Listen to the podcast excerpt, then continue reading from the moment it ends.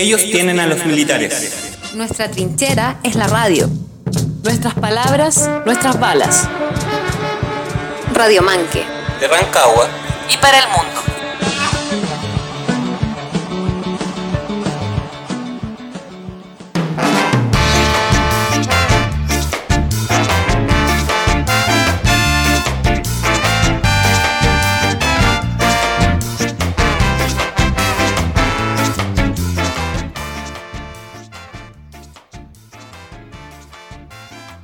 Hola, hola a todos, todas y todes. Eh, bienvenidos a este cadenazo. Ahora sí, mejor. Ahora sí. Hola, hola a todos, todas, todos. Bienvenidos a este cadenazo que ya estamos escuchando, enlazados todos y todas desde las 12 del día. En estos momentos ya comienza la transmisión de Radio Manque, Sembrando Autonomía y Libertad desde Rancagua para todos los territorios, desde Apiayala hasta el Gualmapu, acá en Chile. Bueno, estamos en esta semana de agitación por los y las presas, en esta semana de agitación donde también movemos el espíritu por la injusticia y nos conectamos justamente acá con los medios libres, alternativos, populares, para alzar la voz por la libertad entonces de todos los presos y presas de Aviala y también contra el extractivismo. Este cadenazo, este cadenazo contra el extractivismo y por la libertad. Así que acá estoy con mi compañero Jaime, que estamos desde Radio Manque. ¿Cómo estás, compa? Hola compas, un saludo fraterno a todos los medios libres que nos comenzamos aquí a... Estamos conectados acá, enlazados, haciendo comunicación popular desde lo largo y lo ancho, desde el sur hasta el norte de nuestra Yayala. Muy contentos como Radio Manque de estar participando también de esta iniciativa. Agradecemos a todos quienes han estado hoy día haciendo posible que este cadenazo pueda eh, romper el cerco informativo y llegar a diferentes eh, lugares y romper las fronteras también imaginarias que con las que intentan separarnos. Eso es súper importante, entonces vamos a mencionar a, los compañeros que han estado en este cadenazo radial. Comenzamos por la radio 31 de enero que empezó ahí a levantar esta señal comunitaria por toda Viayala. También al grupo de apoyo a Fidencio Aldama, por la liberación también de él, Libertad a Fidencio Aldama, a la radio Curruf de Temuco y Concepción en el Gualmapu, Radio Tropiezo que estaba antes que nosotros, eh, desde México para todo el mundo también, y ahora que les saludamos desde Rancagua, acá en la Radio Manque, acá en la sexta región de Chile, y por supuesto también después viene la radio Zapote desde México, que desde ya les saludamos, les compas, y la radio Amaranta transfronteriza, que va a estar saludándoles a todos en este cadenazo radial contra el extractivismo y por la libertad. Luz de estrella, luz de titán, espíritu luz, chispa de rayo que no detendrán jamás. Rebel fire.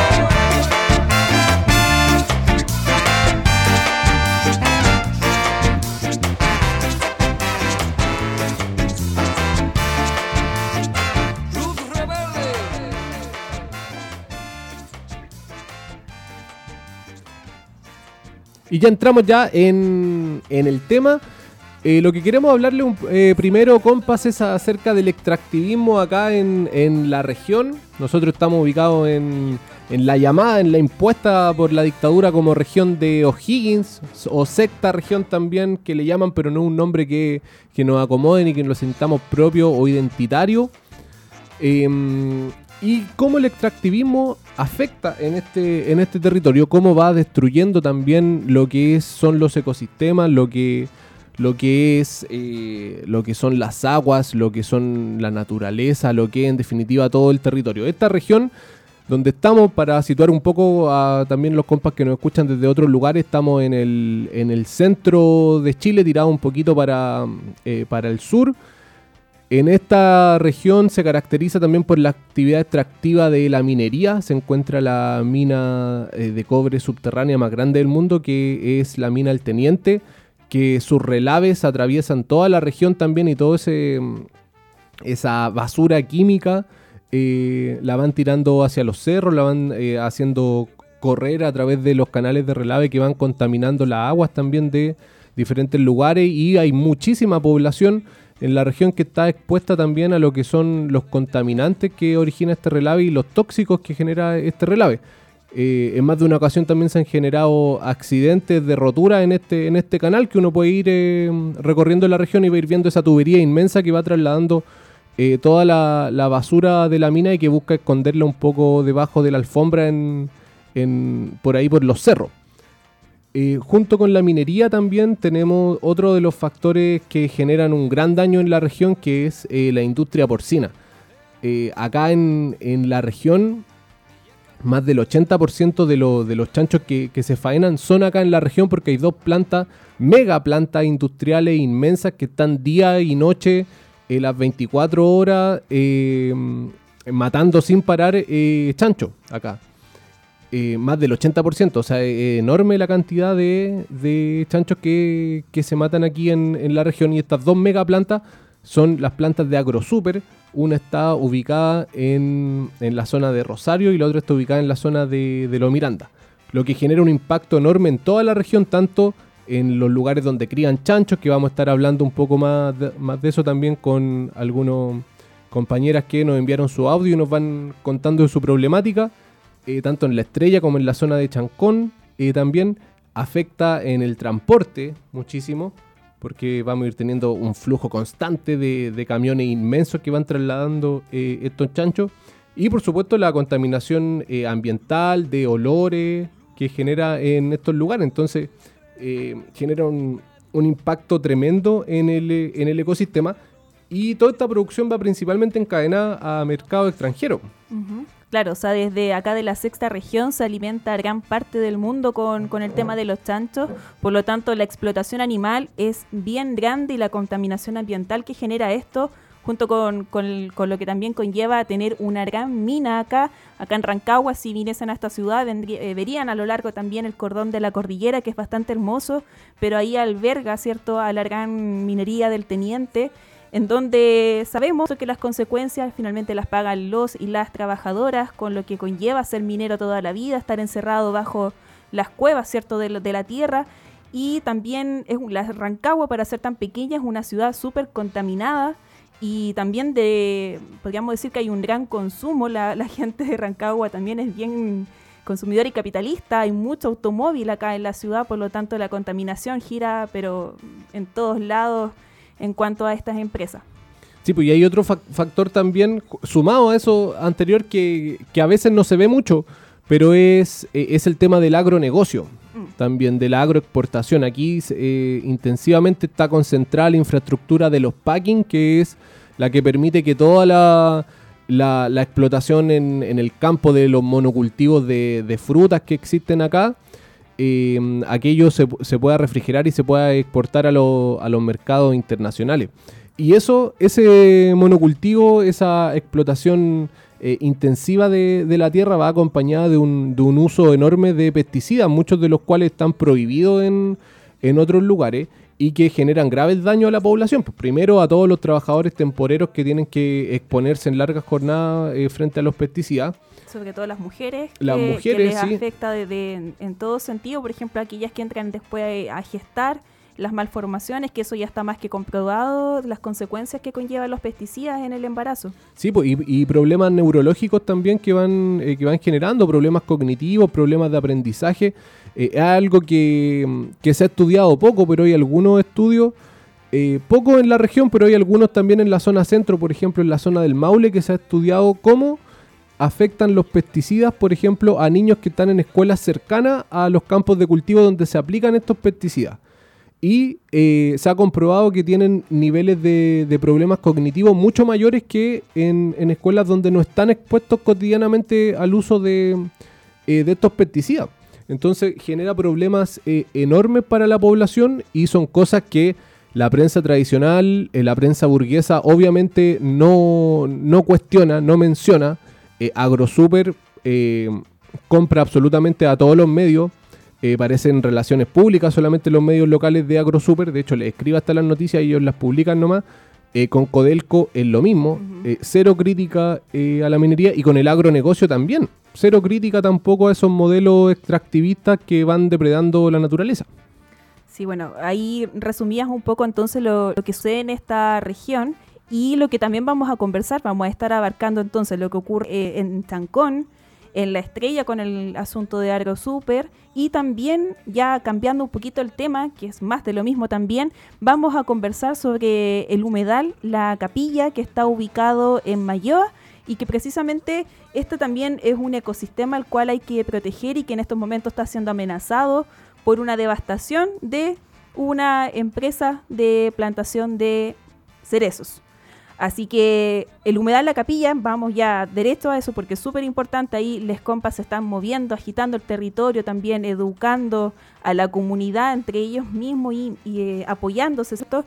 Porque en estos momentos este humedal se encuentra intervenido en su lado este, donde ya las maquinarias han arrasado con gran parte del pajonal, eh, totora, junco, que es el hogar de múltiples aves, alrededor de 80, 100 especies han encontrado en ese lugar, anfibios y mamíferos, lo cual obviamente está afectando lo que es el patrimonio cultural de esta zona que es tan bonita. Así que para ya conocer más de lo que está ocurriendo en el Humedal La Capilla, vamos a escuchar un audio de Bárbara Allendez. Ella es parte de la vocería de la agrupación por la defensa Humedal La Capilla y nos va a explicar entonces qué está ocurriendo en ese lugar y cómo se están organizando también como comunidad para proteger este ecosistema tan importante para la zona de Mayoa, acá en la sexta región.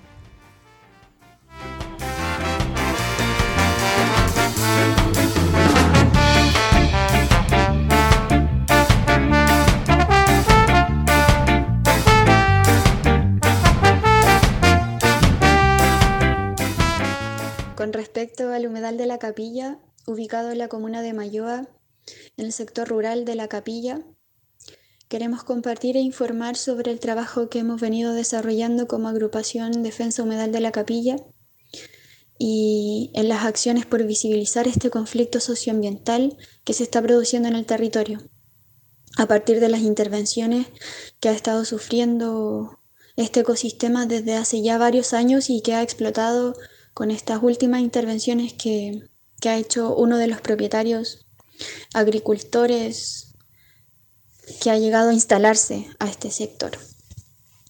Bueno, con esto quisiéramos partir por describir un poco lo que ha venido siendo levantar informes técnicos que nos ayuden a, declarar dentro de alguna figura legal este ecosistema. Eso comprende, por ejemplo, trabajar en una línea de base de flora, de fauna, la caracterización de este ecosistema de humedal y los, servicios ecosistémicos que provee, junto con, junto con la cartografía que comprende delimitar el área que pretendemos proteger y conservar.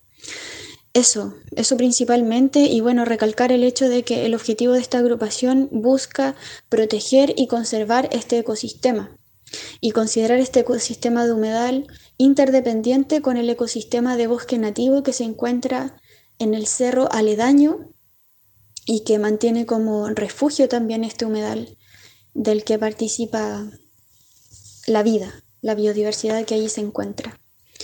Eso por una parte, mencionar también que dentro de estos informes técnicos que hemos estado trabajando, se, se menciona también el hecho de que de la evidencia arqueológica que aquí se encuentra. Hay que recordar que estos territorios fueron desde siempre habitados por los picunches, que son los mapuches del norte, y luego ya eh, siendo invadidos por el imperio inca, se produjo un sincretismo que ha dejado también vestigios, vestigios culturales de lo que fue este encuentro entre estas grandes culturas.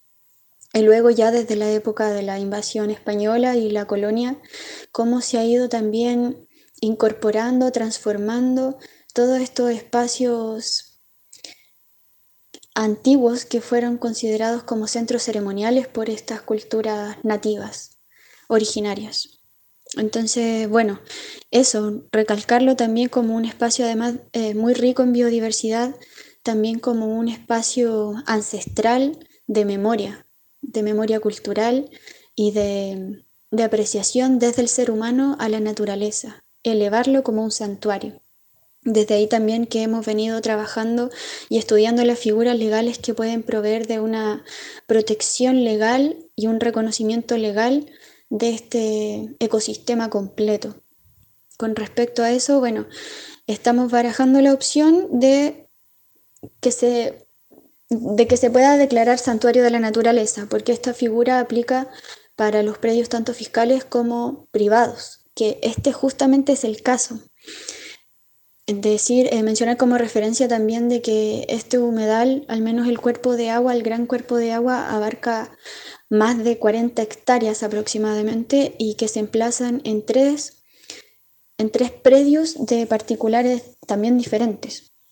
O sea que hay que entrar a, a dialogar también con tres privados que tienen derecho de propiedad en este sector. Además de, por supuesto, todos los entes gubernamentales que participan de la administración territorial, como lo es la municipalidad, Ceremi de Medio Ambiente, director de CONAF, director del SAC, director de la, de la DGA, y así todos los participantes competentes, junto por supuesto con la ciudadanía organizada y que nosotros estamos también en nivel de representación. Y mencionar, bueno, a partir de esto, de que nos enteramos recién el día de ayer, de que se convocó a la primera mesa de trabajo para, para ir definiendo lo que va a ser la protección y conservación de este espacio.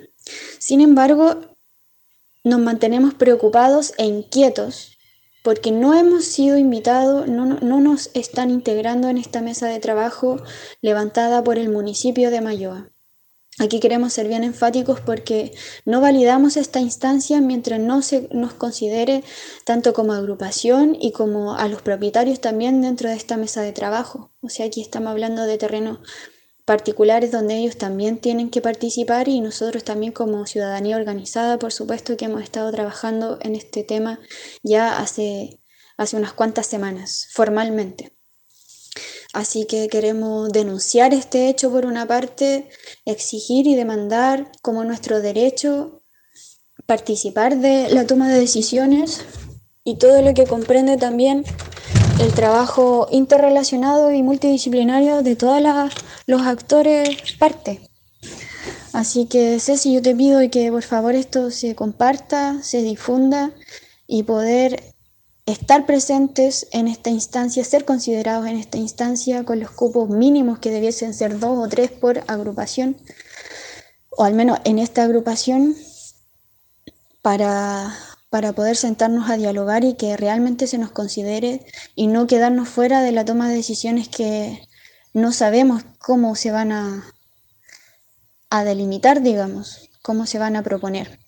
Desde nuestra parte ya tenemos algunas propuestas trabajadas y que quisiéramos compartir y por eso también eh, instamos a que se nos considere, que se nos integre y que se muevan todas las redes necesarias para que así sea, asegurar esta participación.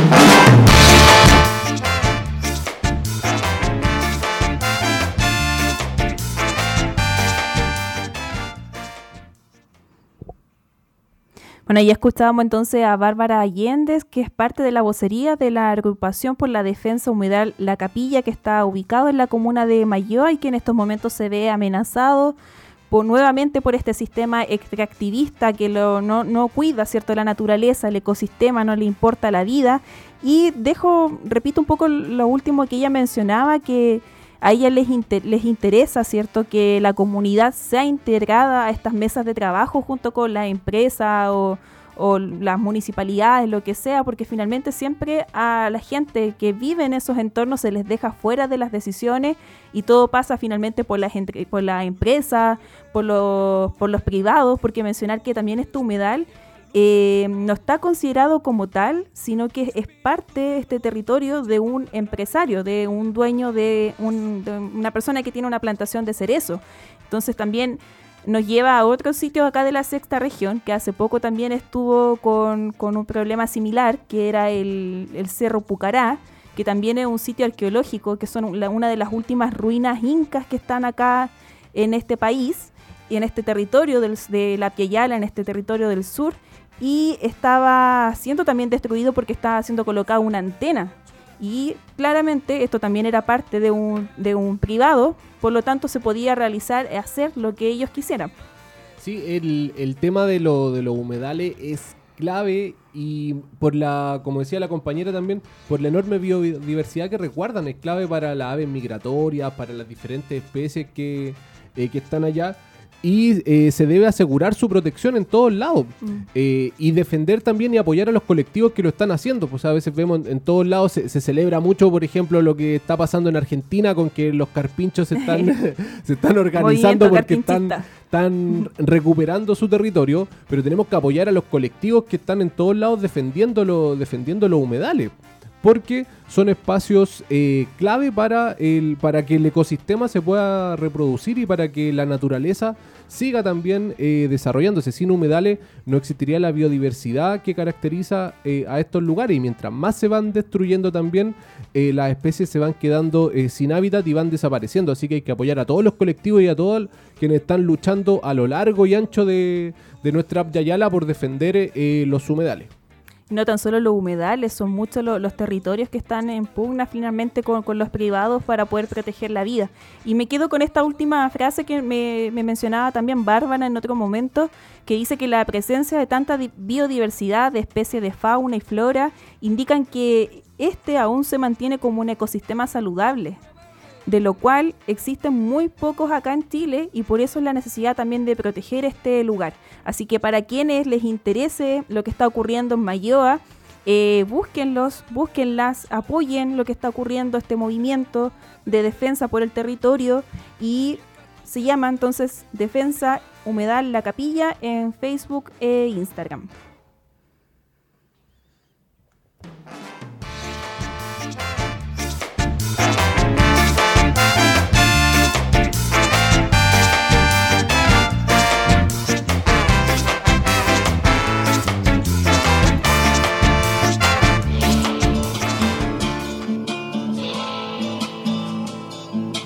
Chile despertó.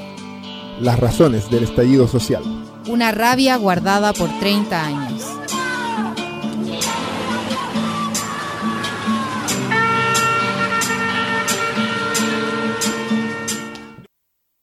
A puertas cerradas se decide nuestro porvenir y en cuatro paredes van dictando lo que llaman devenir, devenir, devenir. ¿Sabes qué es el TPP-11 y cómo te afectará? es un acuerdo de la Asociación Transpacífico, el mayor hasta la fecha, que incluye Australia, Brunei, Canadá, Chile, Japón, Malasia, México, Nueva Zelanda, Perú, Singapur y Vietnam. Este tratado se ha negociado en secreto y de espaldas a la ciudadanía. Su principal objetivo es reducir aún más la soberanía de los estados en pos del poder de las megacorporaciones globales en materias como economía, comercio, derechos sociales y culturales. Por ejemplo, si se aprueba este tratado, Chile deberá consultar con las empresas transnacionales y con los gobiernos extranjeros sobre cambios en sus leyes, programas o políticas que puedan afectar los intereses de las megas corporaciones. No tendremos posibilidad de cambiar la constitución, terminar con las AFPs, lograr una verdadera reforma laboral o reconquistar una educación gratuita y de calidad. En agricultura impondrán una versión mucho más dura de la ley de obtentores, la ley UPOV o ley Monsanto, que eliminará derechos fundamentales de las y los campesinos y deja abierta la puerta a la privatización de variedades campesinas. Quedaremos expuestos a los peligros de los cultivos transgénicos.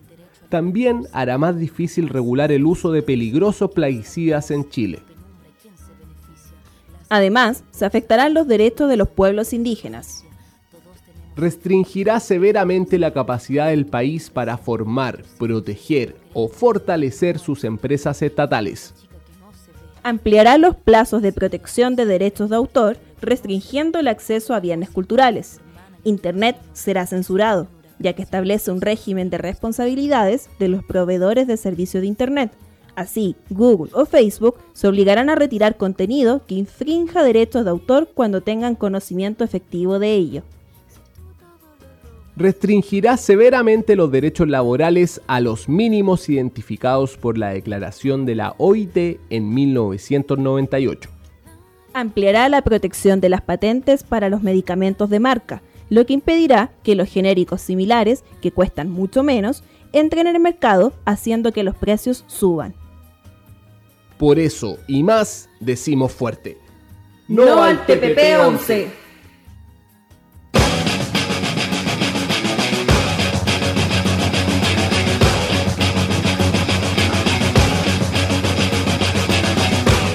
El pueblo ya despertó. Que no se apague la llama de la rebelión. Radio Manque, sembrando autonomía y libertad.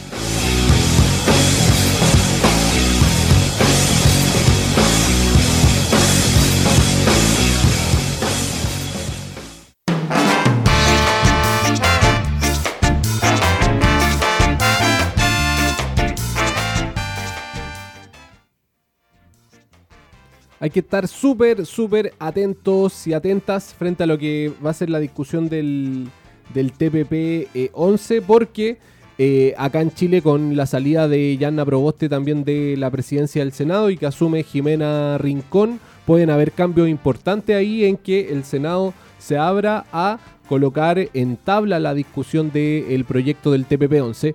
El gobierno de Piñera, el gobierno neoliberal de Piñera, lo único que quiere es eh, aprobarlo y ha insistido en colocarle suma urgencia una y otra vez. Así que hay que estar muy vigilantes frente a lo que pueda pasar y a que no se apruebe este tratado que es nefasto, nefasto, nefasto para los pueblos y nefasto también para la naturaleza.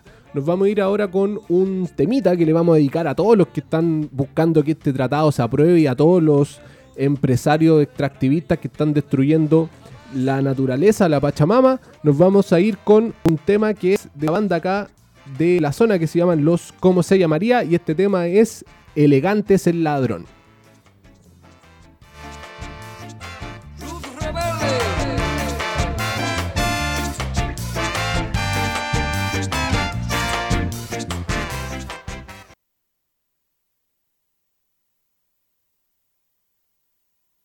Tres y...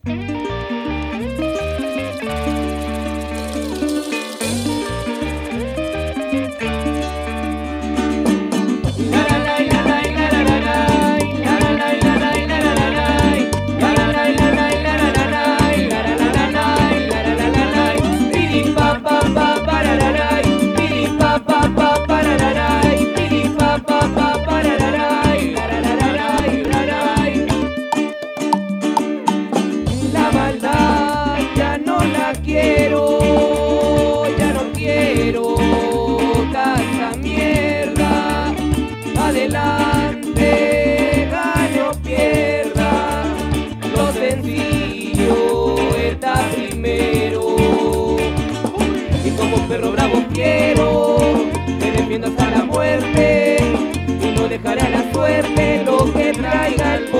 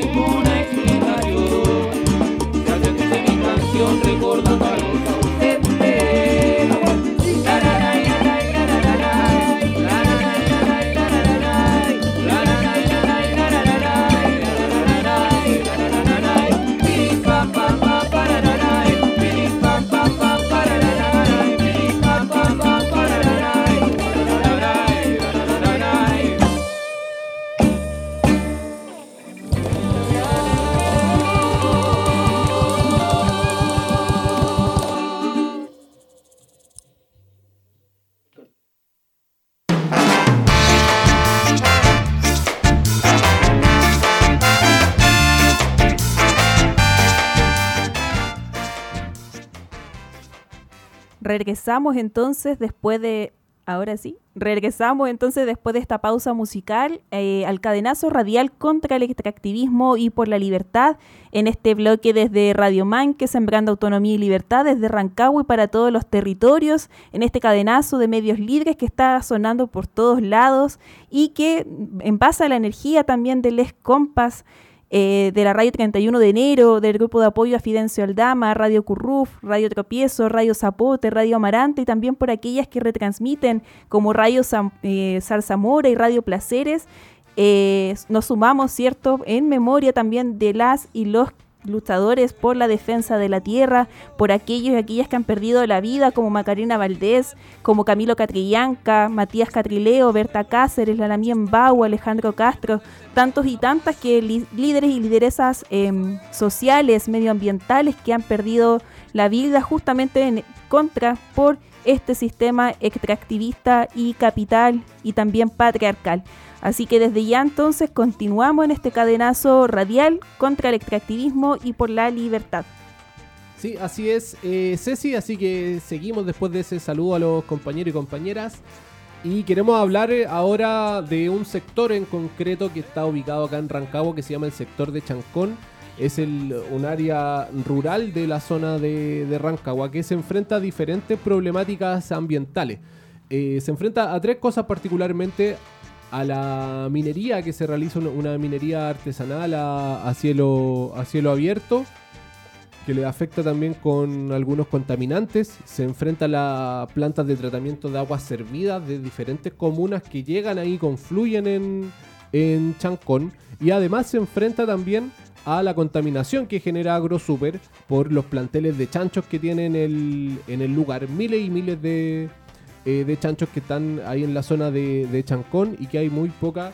eh, no hay medidas de mitigación y que afecta con los malos olores y con una serie de problemáticas a los vecinos de este sector. Así que para eso nos vamos a ir ahora a escuchar eh, un audio que es una entrevista que realizamos allá al Comité de Defensa Ambiental de Chancón. Luz de estrella, luz. Chispa de rayo que no detendrán jamás.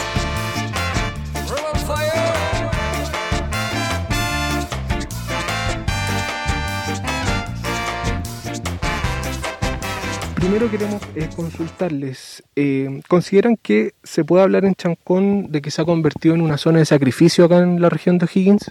Por supuesto, nosotros aquí ustedes lo están viendo mm, realmente lo que sucede. Aquí AgroSuper tiene esta piscina arcaica en la cual eh, acumula sus las cacas de los purines de los cerdos y además riega a las zonas aledañas a, la, a las piscinas. Y nosotros yo siempre he dicho que somos una zona de sacrificio porque no tan solo tenemos la contaminación de AgroSuper con sus cerdos, también tenemos de la minería, desvío de la planta que trae eh, agua servida de Granero, Rancagua y Machalí y contaminación vial, que son los camiones que salen de AgroSuper y de la minería por caminos que no están aptos para camiones de alto tonelaje y no dejan dormir a la gente. La contaminación mosca y olores son horribles en Chancón. Entonces estamos realmente en una zona de sacrificio, una zona en la cual nuestras autoridades se han hecho las sordas porque hemos hecho distintas denuncias y no han venido a fiscalizar. Nosotros queremos que vengan a fiscalizar y que realmente esta, esta empresa AgroSuper haga las cosas como corresponde. No estamos contra la empresa, yo lo he dicho en muchas ocasiones. Estamos que la empresa reinvierta y realmente modernice todo su, su, tratamiento aquí en, en, la, en esta empresa, en estos planteles que se llaman Engorda 1 Chancón y Engorda 2 Chancón. Eso es lo que queremos.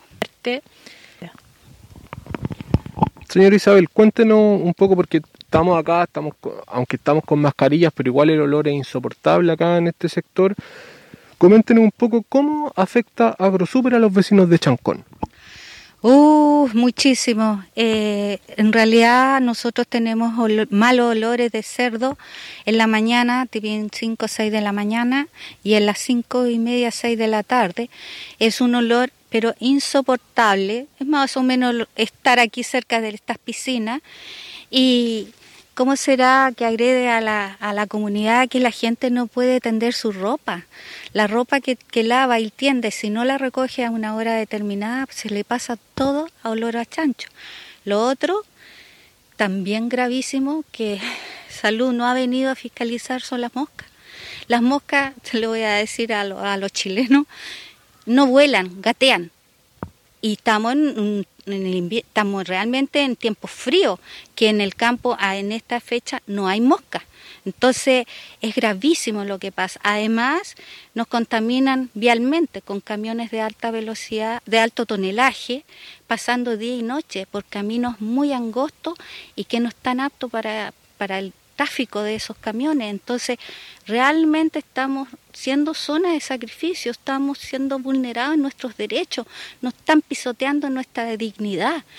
Y yo creo que no estamos pidiendo nada, nada que un ser humano necesite para vivir tranquilo. Mira, yo estando aquí viendo todos estos, estos ductos que hay, me habían comentado que AgroSuper riega las partes aledañas a la, a la piscina para bajarle el volumen. Y estoy viendo que efectivamente es así.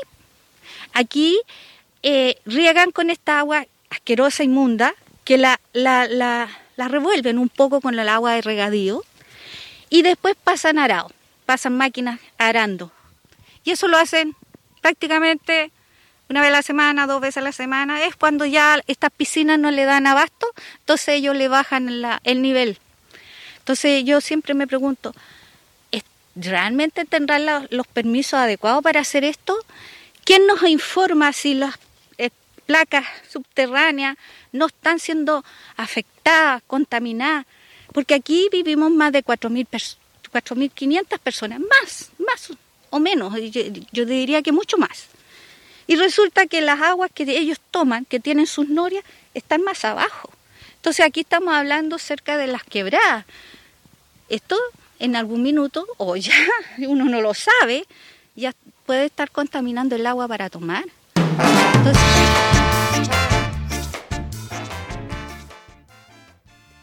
Ahí escuchábamos ese audio de Isabel Gutiérrez, que es del Comité de Defensa Ambiental de la localidad de Chancón, acá en Rancagua, que nos comentaba sobre la problemática ambiental que genera la empresa AgroSuper al tener instalado allá sus eh, planteles de chanchos. Ahora sí. bueno, y mencionarles también que el audio que escuchamos es parte de la entrevista que realizamos justamente a la señora Isabel y que la pueden encontrar completa en YouTube. En el canal de Radio Manque para que ahí interioricen un poquito más en los detalles que está ocurriendo allá. Y bueno, esta situación ha ido avanzando, ella es parte del Comité de Defensa eh, de por Chancón, ¿cierto? Pero no está siendo de parte de la mesa de trabajo, que eso es súper importante que se está realizando en estos momentos entre la empresa, la municipalidad y también las juntas de vecinos, por lo que Patricia Segura, que también se encontraba en esa entrevista, nos va, nos va a contar un poquito más eh, del contexto actual de la situación de contaminación en Chancón.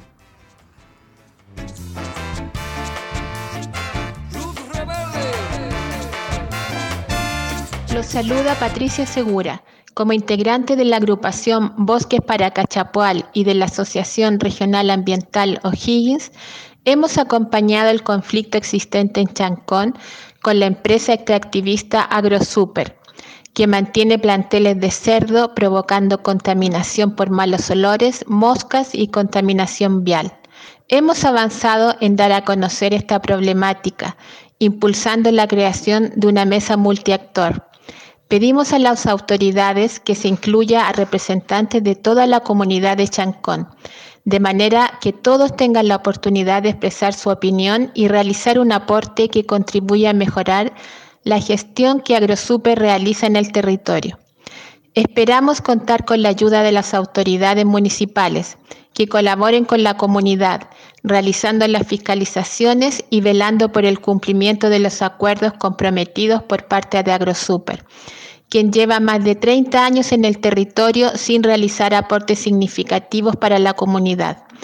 Organización y resistencia contra el extractivismo.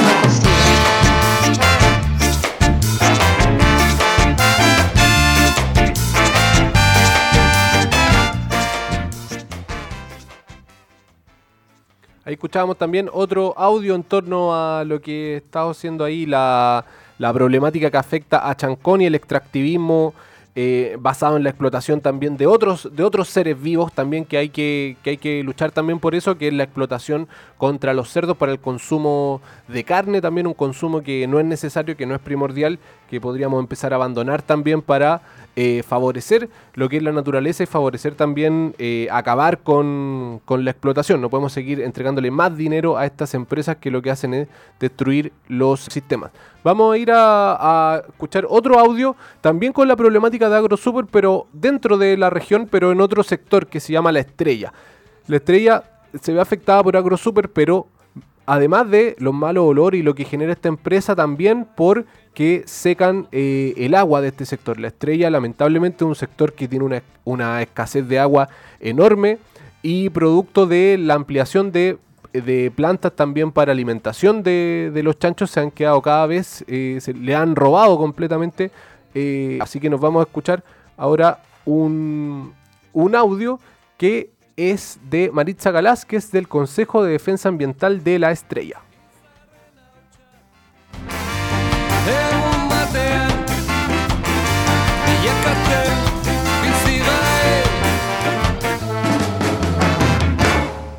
Buenas tardes, mi nombre es Maritza Galas Reyes. Soy de la comuna de La Estrella, que queda ubicada en el secano costero en la provincia de Cardenal Caro. Y soy miembro activo del Consejo de Defensa Ambiental de La Estrella.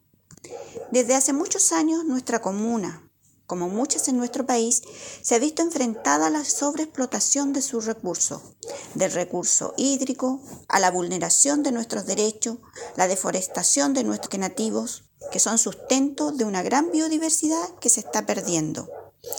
Esto a manos de la agroindustria presente, con planteles de aves y cerdos, plantaciones de olivos y frutales. Y como si esto fuera poco, Hoy día nos vemos enfrentados a la instalación de un megaproyecto de AgroSuper, donde la comunidad no tuvo ninguna participación. Una planta de alimentos que producirá 90.000 toneladas mensuales, lo que para nuestra comuna significa un alto impacto, porque va a aumentar la sobreexplotación de nuestro recurso hídrico. Vivimos en el secano costero, y nuestras napas se están agotando. Muchos estrellinos tienen que recibir agua en camiones aljibes, lo que va en desmedro de su calidad de vida. tenemos malos olores y mosca producto de los planteles de cerdos y aves. Y a todo esto le vamos a sumar el gran impacto vial que va a tener el alto tráfico de camiones, lo que se lleva un gran peligro y muy poca seguridad para nuestros habitantes. Por esto y por la vulneración de nuestros derechos a vivir en un ambiente seguro y libre de contaminación, decimos no a la instalación de la planta de alimentos de AgroSuper. Y hacemos un llamado a todas las comunidades en todos los territorios a activarse. No podemos ser neutrales cuando se vulneran nuestros derechos.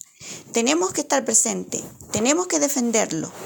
Y como agrupación que nace desde el territorio y con la necesidad de cuidar, preservar y no dañar la tierra que cohabitamos, exigimos que los municipios dejen de ser un adorno en materia de defensa de las comunidades que resisten en estos espacios. Por ende, exigimos abandonar la neutralidad cuando de derechos humanos y de todas las especies se trata, pues el territorio es vida y la vida no es posible sin el territorio.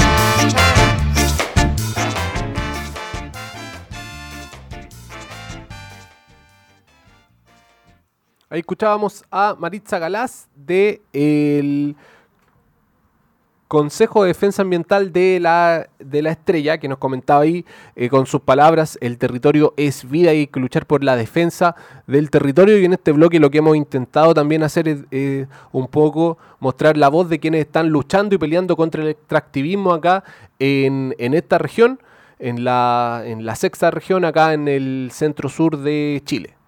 Bueno, y en un territorio que no es muy, muy grande y que vemos y que vemos que atraviesa también bastantes amenazas por parte de AgroSuper, de la minería, por parte también de las, las plantaciones de monocultivo. Entonces, realmente esta es una realidad que se repite en muchos lados y que en todos lados también hay quienes luchan por defender la tierra, por defender la vida, por defender el buen vivir que queremos también para las futuras generaciones porque es ahora donde hay que moverse, agitar y defender los territorios. Así que con ese mensaje entonces de todas las voces también de, mujeres que están presentes en estas organizaciones, nos quedamos con esto de, de que hay que luchar contra el extractivismo donde sea que estemos. Sí, pues así es. Eh, eso es lo que, lo que queremos impulsar, lo que queremos transmitir, también lo que queremos comunicar en el día de hoy en este cadenazo contra el extractivismo. Así que vamos a ir eh, ahora con un, con un temita para um, cerrar este bloque y después vamos a volver con, con otro tema que vamos a estar comentando. Este, esta canción es extractivismo y es de escopetazo.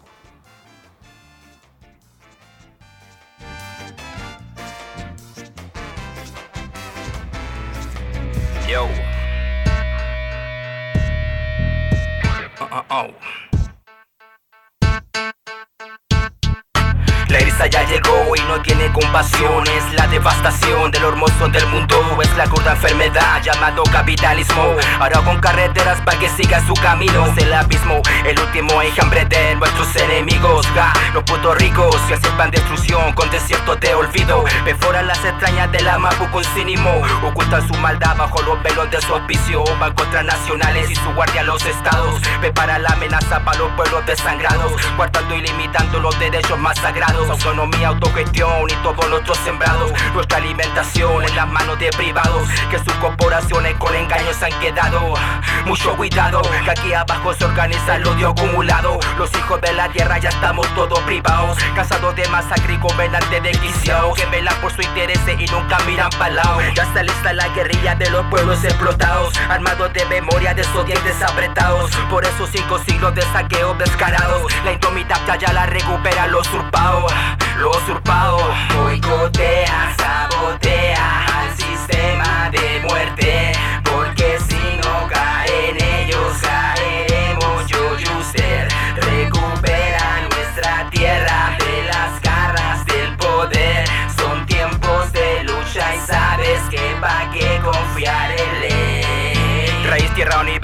la puerta al infinito. No ocultaron desde niño el saber de los antiguos. Hermano, escucha, son muchos los caminos, deseos, placeres, destinos conflictivos. Lo esencial es invisible a los troscos. Busquemos el silencio, salgamos del despojo, del despojo mental que te tiene el poderoso. Vacío, aturdido, con la envidia en los ojos. La máquina asesina, siguen avanzando y los hijos de la tierra la siguen incendiando. Parándole la mano está el nativo, el africano. Enfrente de la tierra se está movilizando.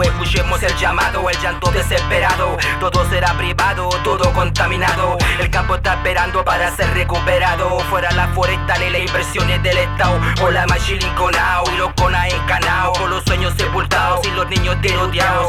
Desata tu furia, tierra madre, no te escuchan. Estado capital, verdugo de lo ancestral. Estado capital, verdugo de lo ancestral. Estado capital, verdugo de lo ancestral. Estado capital, verdugo de lo ancestral. Yeah. Boicotea, sabotea, arema de muerte. Porque si no caen ellos, caeremos yo y usted. Recupera nuestras tierras de las garras del poder. Son tiempos de lucha y sabes que va que confiar en. Somos fuerza que renace, parece del año que reflejado en nuestra piel. Son muchas las huelgas de hambre demostrando el de Ya es mucha la diferencia con plomo para entender. Yo, CNA 2000 siempre rompiendo el cemento. Blop, blop, blop. Se-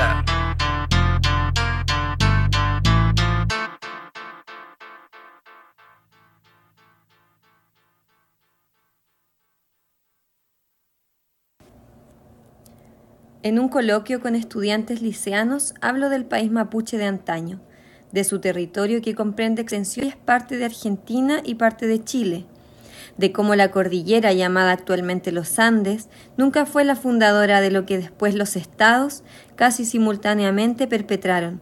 A un lado de ella los mapuches chilenos y al otro lado los mapuches argentinos.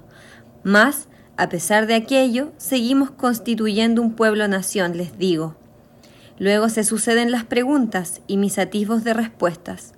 Un estudiante me dice, ¿pero por qué usted insiste tanto en hablar de los chilenos y de los mapuche? ¿Acaso usted no es chileno o no se siente chileno?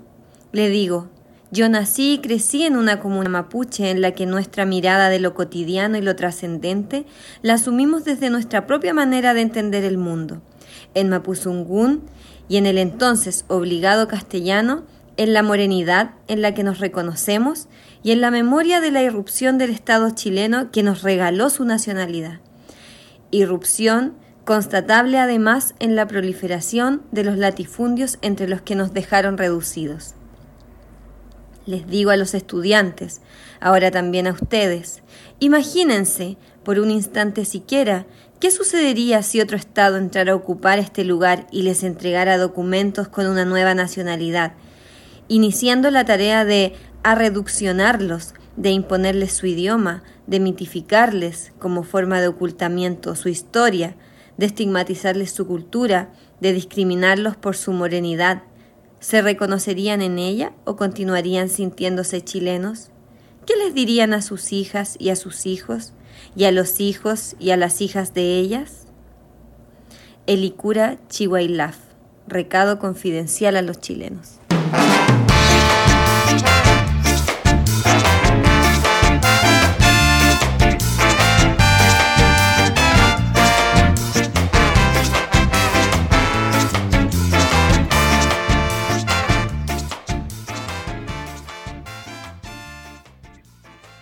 Ahí estamos de vuelta y acabamos de escuchar esas palabras de Elicura eh, ahí ese, mm, ese audio que nos mandaba ahí la compa Consu, que le mandamos un abrazo también en el día de hoy.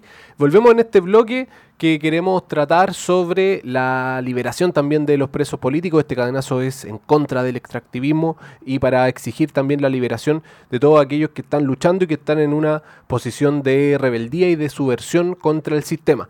Eh, es por eso también que eh, hemos incluido algunos audios en este bloque porque acá en, nuestro territorio, en lo que es la cárcel empresa de la, de la Gonzalina, una cárcel concesionada, una cárcel que es que en definitiva una empresa, que todo se compra, que todo se vende, que se hace un negocio también con la privación de libertad. El 5 de junio de, de este año fueron trasladados diferentes eh, presos subversivos y presos anarquistas también a esta cárcel, entre ellos Juan Aliste Vega, Marcelo Villarroel, Joaquín García, Juan Flores, Luis e Ignacio Abaca.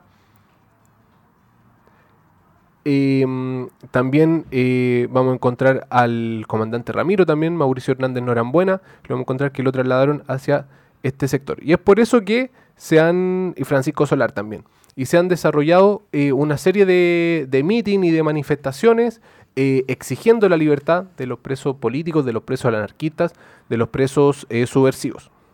Eso, entonces, en el contexto de Semana de Agitación Internacional por las y los presos, acá, como mencionaba Jaime, afuera de, la Gonzalina, esta cárcel empresarial de Rancagua, eh, se hizo un meeting de agitación por la libertad de las y los presos por luchar. Y las siguientes compañeras que van a estar dando su relato, que estuvieron presentes también, relatos que fueron tomados por el compa Edgar, que también pertenece a la radio, eh, nos cuentan justamente qué actividades han realizado como espacios, por ejemplo, la feria antica anticarcelaria, eh, para poder mantener activa esta rebeldía contra este sistema que priva y eh, la libertad. Y también vamos a escuchar un audio de la compañera de la coordinadora 18 de octubre, donde su fin también es visibilizar la prisión política y nos van a mencionar entonces qué ocurrió ese día en este meeting que fue el 24 de agosto afuera de la Gonzalina. De la Feria Anticarcelaria eh, es un espacio que difunde material anticarcelario porque ya ap apoyamos la prisión política en este territorio y en todos los territorios y nos definimos como anarquistas. Y esta semana, eh, del 23 de agosto al 30 de agosto, eh, está la conmemoración de esta semana que que es a partir de un acto conmemorativo en memoria de Saco Ivancetti, dos presos anarquistas eh, ejecutados eh, por el Estado, valga la redundancia, de Estados Unidos eh, en 1927.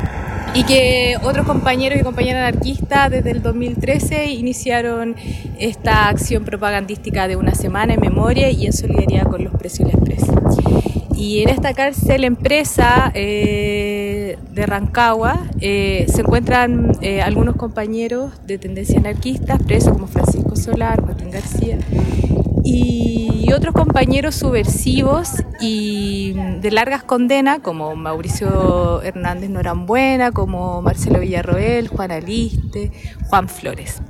Entonces, como también pertenecemos aquí en la coordinadora y es una coordinadora, se levantan varias iniciativas y se decidió asumir esta iniciativa eh, en solidaridad en esta semana de agitación. Por eso nos encontramos en este lugar. ¿Ustedes vienen regularmente aquí a apoyar a los compas como es una cárcel empresa? Lamentablemente hay que traerles sustento, dinero, cosas para que sobrevivan acá adentro. ¿Ustedes que hacen ese trabajo y cómo reúnen fondos? Eh, bueno, eh, sí, eh, es parte de eso porque eh, existe la encomienda donde hay, hay, comida desde la calle y es un elemento también un poco logístico, un poco eh, práctico, de hecho, en, el apoyo de la prisión política, pero también no, no menor. Y, y, se gestiona porque hay una red de solidaridad en la cual también participamos y, bueno, se gestiona, nosotros como feria lo gestionamos a través de la solidaridad de las personas que ven el puestito que se pone en ferias y con material escrito desde la cárcel, desde diferentes lugares, de diferentes compañeros y compañeras que han escrito su, sobre su prisión y también textos que vamos generando nosotras mismas. Entonces, eh, a través de ese intercambio y de esa solidaridad es que nosotros podemos apañar la prisión política de algunos compañeros eh, y poder apañar de forma práctica eh, con ese dinero en, en términos de encomienda y otras cosas.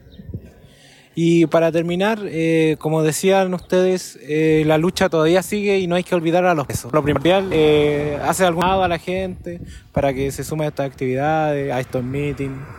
¿Qué llamado tú haces como, como persona? Mira, yo eh, en lo personal y como individualidad te comentaba que pertenezco a este colectivo y nosotros, eh, bueno, a partir de la revuelta y de la prisión de, de, los presos y presas de la revuelta, hubo una develación en este territorio sobre la prisión política como eh, más masivamente. Entonces se ha levantado que existe la prisión política, pero nosotros sabemos que eso es un hecho histórico, que desde que existe el Estado y desde que existe el castigo, las prisiones han existido y que por lo tanto eh, han existido presos políticos y no solamente ahora con la revuelta, sino que es más masivamente. Yo el llamado que haría es como una solidaridad activa con, la, con los presos y las presas anarquistas, subversivos de la revuelta, y en general en contra de las cárceles, porque estamos en un proceso, no sé, constituyente donde muchas personas creen eso, pero también puede ser un proceso transformador donde nos planteemos otro horizonte, donde nos pensemos a, pensar en, en torno al castigo, a la justicia, al componente de clase que tiene la cárcel porque finalmente quien vienen, viven las cárceles eh, son eh, las personas pobres, las personas que vienen de origen humilde, marginado, eh, con pocas redes de apoyo, desarrollo ya sea social, cultural, etcétera. Y quienes también sostienen las cárceles son las mismas familias de esos mismos círculos. Entonces, yo creo el llamado también es esa solidaridad activa a no ver a la cárcel como algo ajeno, sino como algo central en nuestra sociedad, a cambiar porque hay otras formas de pensar la justicia la que nosotros queremos, porque finalmente nos regimos por leyes que nos imponen los ricos y también nos imponen eh, como la cárcel es para nosotros los pobres, las pobres y no para los ricos. Entonces, ¿por qué tenemos que acatar ese sentimiento, ese sentido de justicia? ¿Por qué no desarrollar nosotros, nosotras? Eh, qué es lo que nosotros entendemos por justicia. Y por eso que el llamado a, repensar estas cosas como un otro horizonte posible y no quedarse en ese eh, enrollo entre la legalidad y la ilegalidad. Y nada, pues a seguir agitando porque quién se olvida de los presos en estos contextos más políticos, ya sea la revuelta o, otros presos de larga condena, eh, se olvida de la lucha porque finalmente lo que se castiga es la lucha, la clase, el origen. Eh, bueno, cuéntanos por qué eh, esta semana de agitación, por qué están aquí, primero que todo aquí en la Gonzalina.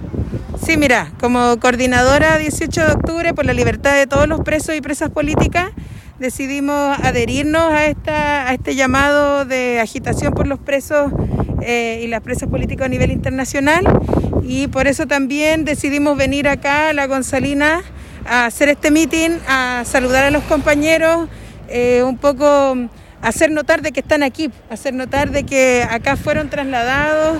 Aquí hay cinco compañeros presos de antes de la revuelta y hay dos compañeros presos de eh, ahora último, ¿sí? ¿sí? Entonces un poco por eso nos interesaba venir, nos interesaba estar acá y poder eh, también darles un mensaje de ánimo y de fuerza a los compañeros que si bien no nos vemos físicamente todos los días, eh, no están solos, que aquí habemos muchos y muchas que estamos apoyando, luchando y bregando por ellos y por su libertad.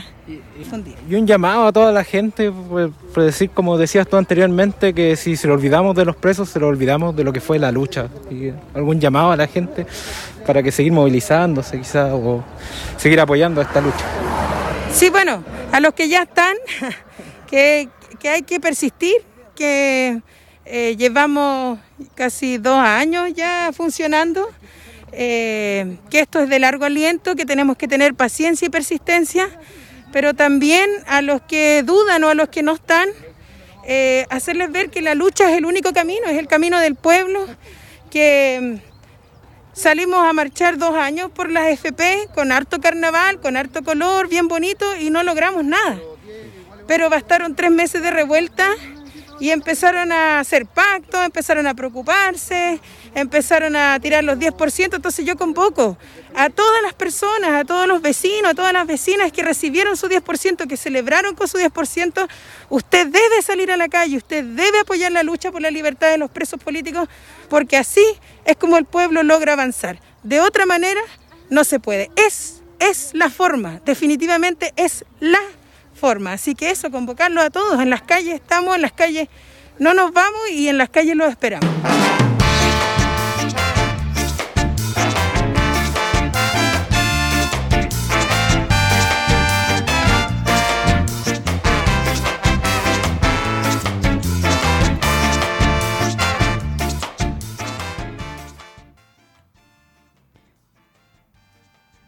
Bueno, ahí la- las compañeras súper claras con sus palabras, eh, nada más que agregar, lo dijeron todo, las calles no hay que soltarlas mientras hayan presos y presas políticas por luchar, presos en Abyayala, presos por estos lados, por lo tanto, la lucha no termina a no quedarse quietos, ¿cierto?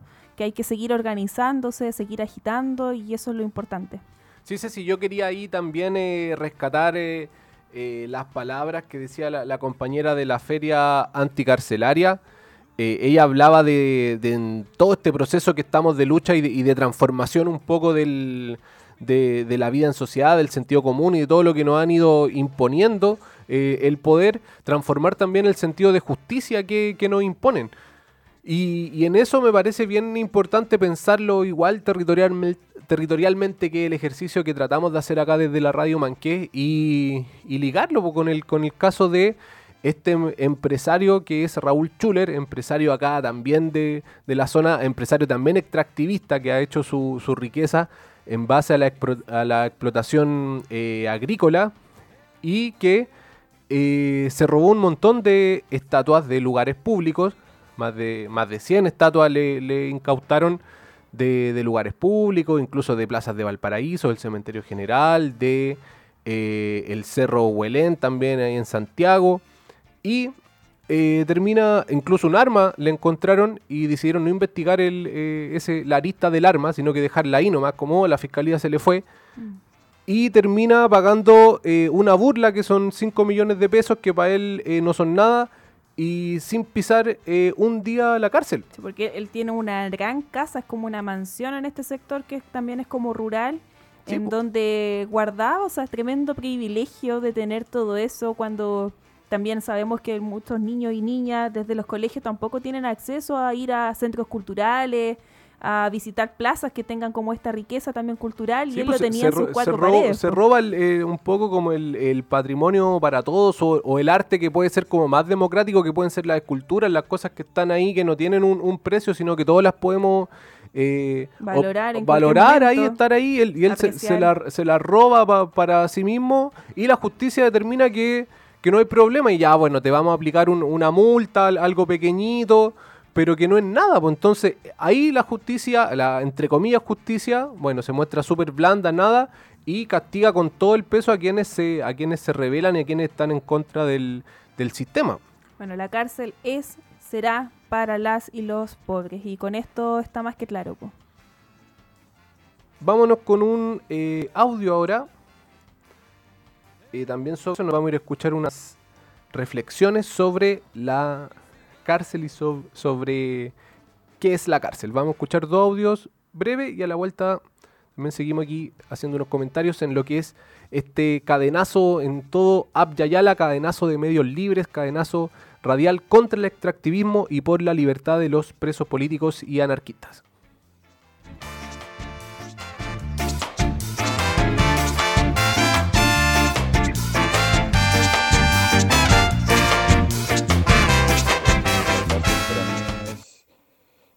El fondo, la, la manera, ¿cierto? La herramienta, la, una herramienta que el Estado necesita para poder exterminar sistemáticamente lo diverso, ¿cierto? Lo que no, lo que no es funcional al, al Estado, al gobierno y obviamente al, al sistema económico. Para mí la cárcel es el lugar eh, de control por excelencia que han creado las élites del mundo para reprimir, para mm, eh, esconder la pobreza, la vulnerabilidad, para esconder la diferencia, la crítica. Eh, la cárcel ha sido un instrumento de control de masas también, donde finalmente llegan solamente los que no tienen la posibilidad de defenderse o de pagar para poder estar en libertad. No estamos todos, faltan los presos. No estamos todos, faltan los presos.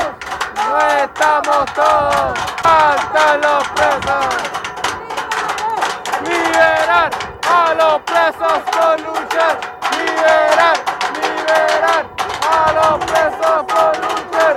Liberar, liberar a los presos por luchar. Liberar.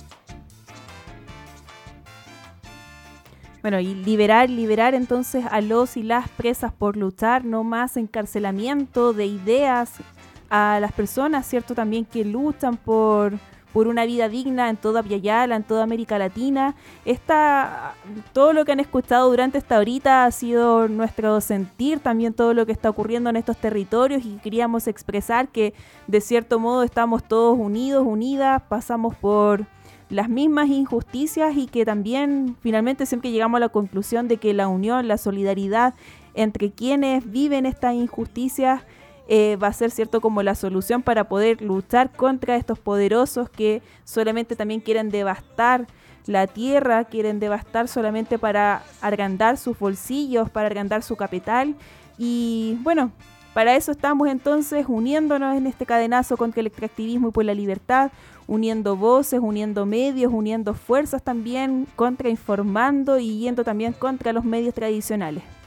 Sí, pues esa es, esa es la mano, eso es lo que intentamos aquí levantar desde, desde acá también y como trabajando en red con los diferentes medios libres, medios alternativos, medios populares que se levantan por toda eh, Yayala, que se levantan en rebeldía para romper el, el cerco e informativo. Hoy día hemos estado eh, abordando esto, defendiendo siempre la libertad porque queremos la libertad de los presos políticos, queremos la libertad de los presos por luchar, queremos la libertad de los presos subversivos, de quienes se plantean en oposición eh, crítica al sistema. Queremos la libertad de la tierra también, que no sea explotada, la libertad de los humedales, la libertad de las cordilleras, la libertad de las aguas, que no sean represadas, sino que fluyan libres. Y también queremos la libertad de los seres vivos, queremos la libertad de todos los animales, no queremos verlos encerrados como lo hace AgroSuper acá, en condiciones pésimas, paupérrimas, a seres vivos que sienten también que tienen emociones y que se pueden conectar con nosotros y que no están para el servicio del ser humano, sino que estamos todos en este planeta que queremos liberar y tenemos que ir caminando hacia allá.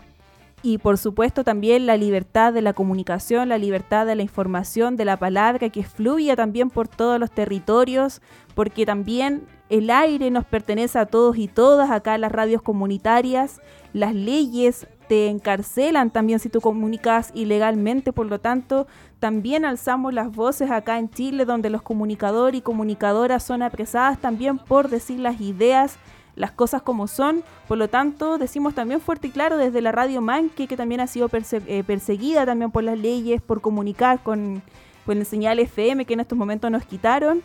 Eh, decimos que las comunicaciones, las ondas, la radio, les pertenece a todos y todas, y por sobre todo a las comunidades, para que puedan expresar lo que sienten, lo que está ocurriendo y que es un poco lo que hemos hecho en esta instancia desde este lugar, eh, de comunicarles y decirles a todos y todas que esta tierra también está siendo saqueada, está siendo robada y está siendo por sobre todo devastada y que no nos queda mucho, no nos queda ni tiempo tampoco, así que hay que protegerla, a cuidarnos, a unirnos y bueno, a seguir nomás entonces escuchando este cadenazo también, porque ha estado súper interesante escuchar eh, desde todos los puntos de esta tierra esta, que está ocurriendo desde Apiayala, desde México hasta acá al sur de Chile. Así es, pues así que con ese, con ese mensaje ahí potente, el aire para el que lo trabaja, queremos la liberación también del dial y de las ondas de, de radio que fluyan para los pueblos. Y desde acá queremos mandar un abrazo y un saludo a todas las radios que estamos participando de este cadenazo, a la radio 31 de enero de la Vía Portales en Santiago, al grupo de apoyo a Fidencio Aldama en México, a la radio Curruf desde Gualmapu, a Radio Tropiezo de México, a la radio Zapote también allá en México y a la radio Amarante también desde el Abya Yala una de las. Ya vamos terminando ya en, este bloque que le damos el, paso a los siguientes compañeros y compañeras del, siguiente medio, que Eso. Así que bueno, vamos con este temita ahí que lo vamos a dejar entonces en el aire para que los compañeros de la radio Zapote allá en México comiencen con sus transmisiones también y nos comuniquen qué está ocurriendo en ese lado de América Latina. Eso, una de las cosas importantes y de los cadenazos es que podemos ir compartiendo música de los diferentes lugares. Delante hay unos compas eh, en México ponían ahí unas cumbias súper buenas. Así que vamos conociendo más música y acá vamos a poner una banda también re buena, le vamos a poner un poquito al ska. Esto se llama, con lo que nos despedimos, Niña Carolo y este tema se llama Ay Mamita. Eso, abrazos de resistencia para todos y todas en América Latina y el mundo.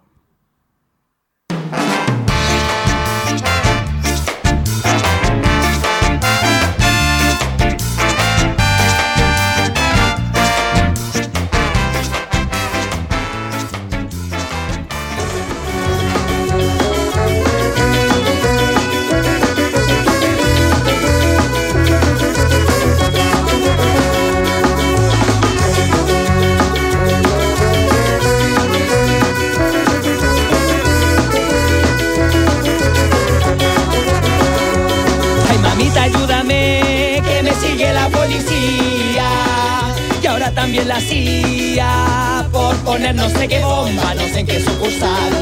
Ay, mamita, ayúdame, que me está interrogando un fiscal que me acusa del odio propagar por querer acabar con su estado policial.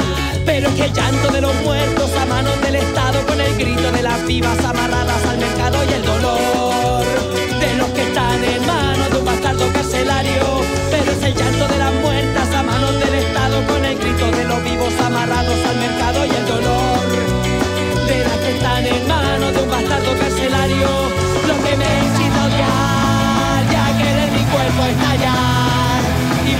poner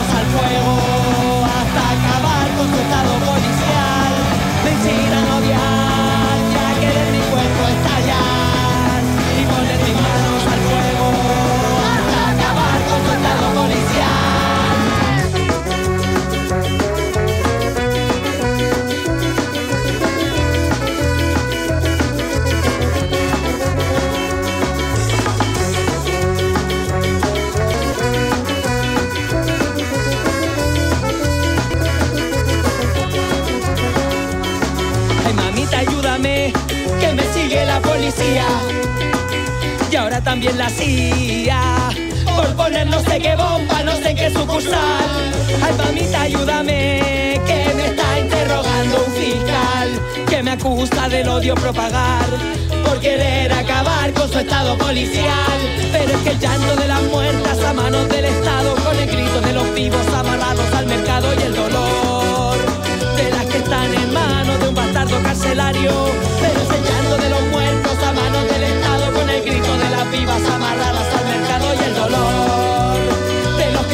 hermano de un carcelario.